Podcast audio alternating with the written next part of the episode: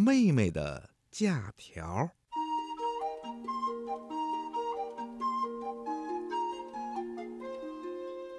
小熊妹妹很喜欢学校，学校里的事情她几乎都喜欢。她喜欢她的同学，她喜欢她的老师，是珍妮老师。她喜欢做功课，她也喜欢写作文，尽管有些生字令她头疼。比如，他把作文的题目“胆小的小猫”写成了“胆小的小猫”。不过，小熊妹妹的作文写得真不错呢。从前有只胆小的小猫，它害怕所有的东西，甚至连它自己的影子都害怕。有一天，它对害怕自己影子的这件事感到厌烦了。它说：“影子，我不会再怕你了。”然后它就再也不害怕了。小熊妹妹很用功，当她把字的笔画写对了之后，她写的一篇故事得了 A。这篇故事的题目叫《伤心的石头》。从前曾经有一块伤心的石头，它伤心是因为自己是一块石头，他希望自己变成一棵树，或者一朵花，或者一片云。但是树会被砍掉，于是石头决心仍然做块石头，所以它不再伤心了。小熊妹妹还很喜欢阅读，甚至到了走到哪儿读到哪儿的地步。吃饭时她在阅读，洗澡时她在阅读，睡觉前她在阅读，爬上树她还在阅读。甚至和伙伴们荡秋千的时候，他也在阅读。小熊妹妹还喜欢数字，因为数字可以用来做许多事情。跳绳的时候，她大声地数数：一、二、三、四、五。夜晚，他在阳台上数天上的星星。一百零一，一百零二，一百零三，一百零四，一百零五。对了，数字可以测量身高，买东西的时候还可以搞清楚找给你的零钱对不对。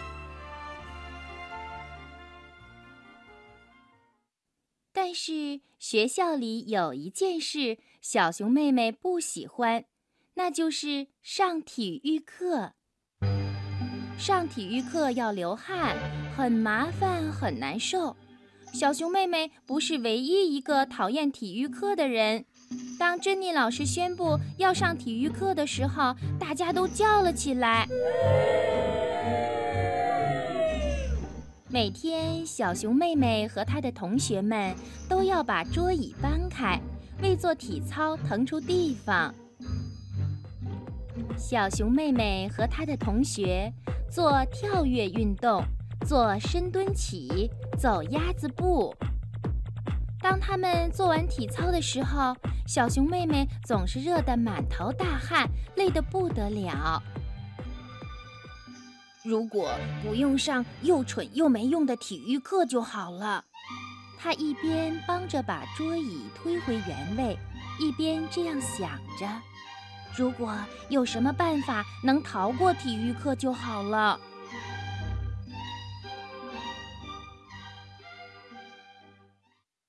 第二天，小熊妹妹从校车下来的时候，不小心把脚给扭了，脚扭伤了。小熊妹妹一级一级跳上了门口的台阶，其实扭的并没有那么严重。但是这让她想起了一件事：不久前，她的好朋友丽兹摔伤了胳膊，现在她的胳膊好多了。但是在那段时间，丽兹一直不用上体育课的。小熊妹妹进家门的时候，熊妈妈问：“你怎么一跳一跳的，我的宝贝儿？”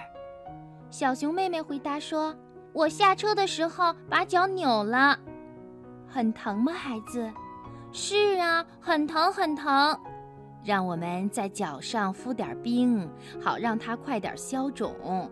等明天早上再看看情况怎么样。”第二天早晨，小熊妹妹一瘸一拐地来吃早餐。我的脚脖子还是很疼，你的脚踝得打上绷带了。熊妈妈说：“我还需要点别的东西。”小熊妹妹请求妈妈：“什么东西呀，孩子？”熊妈妈边说边往小熊妹妹的脚踝上缠绷带：“一张假条。”好让我不用上体育课，于是熊妈妈这样写了假条：“亲爱的珍妮老师，小熊妹妹的脚扭伤了，请允许她不参加体育课。非常感谢熊妈妈。”于是该上体育课的时候，小熊妹妹就把假条交给了珍妮老师。然后他坐在一旁，看着班里的其他同学跳得满头大汗，累得不得了。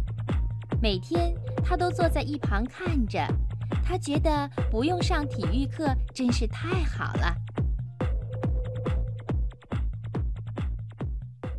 然而，随着日子一天一天过去，出现了一个新问题：他的脚踝不疼了。一点儿也不疼了。到了午饭时间，一只足球滚到了小熊妹妹的面前。她忘记了自己有一只脚应该是带伤的，她就站起来，用力的一脚向球踢去，用那只本该是扭伤了的脚。然后，稀奇的事儿发生了，不知是谁把一个纸飞机扔到她面前。正好落在他扭伤的脚旁边。扔纸飞机的正是珍妮老师，她看见小熊妹妹踢球了。小熊妹妹把纸飞机捡起来，发现原来是自己的请假条。珍妮老师说：“我想你的脚已经好多了，是好多了，谢谢您。”放学回家以后。小熊妹妹解下了绷带，她把在学校发生的事情告诉了妈妈。熊妈妈说：“我明白了，可是妈妈，我讨厌那套过时的体操，跳得我满头大汗不说，还累得要命，而且一点用也没有。”熊妈妈把小熊妹妹抱在腿上，当她有重要的事要说的时候，她经常这么做。体操也许会让你满头大汗，还累得要命，但是体操很有用，非常有用，真的，就像读书、写字和算术对你的脑筋有好处一样，体操对你的身体也有好处。它能让你更结实、更健康，它还能让你跑得更快，把别的事情做得更好。当然，这只是可能，你得自己从里面找到乐趣，因为不管你喜不喜欢，这都是你学校生活的一部分。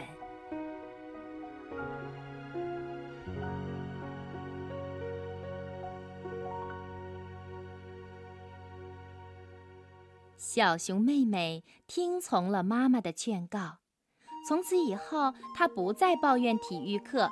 并且尽力做到最好。体育课确实变得有趣多了。实际上，小熊妹妹做得太出色了。珍妮老师有时候还让她带领全班一起做体操，做跳跃运动，请做深蹲起，走鸭子步。体育课。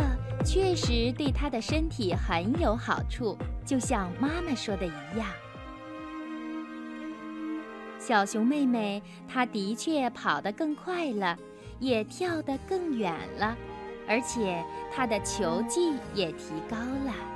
但是学校里仍有一件事她不喜欢，那就是走鸭子步。但是别忘了，没有人，确实没有任何人喜欢走鸭子步啊。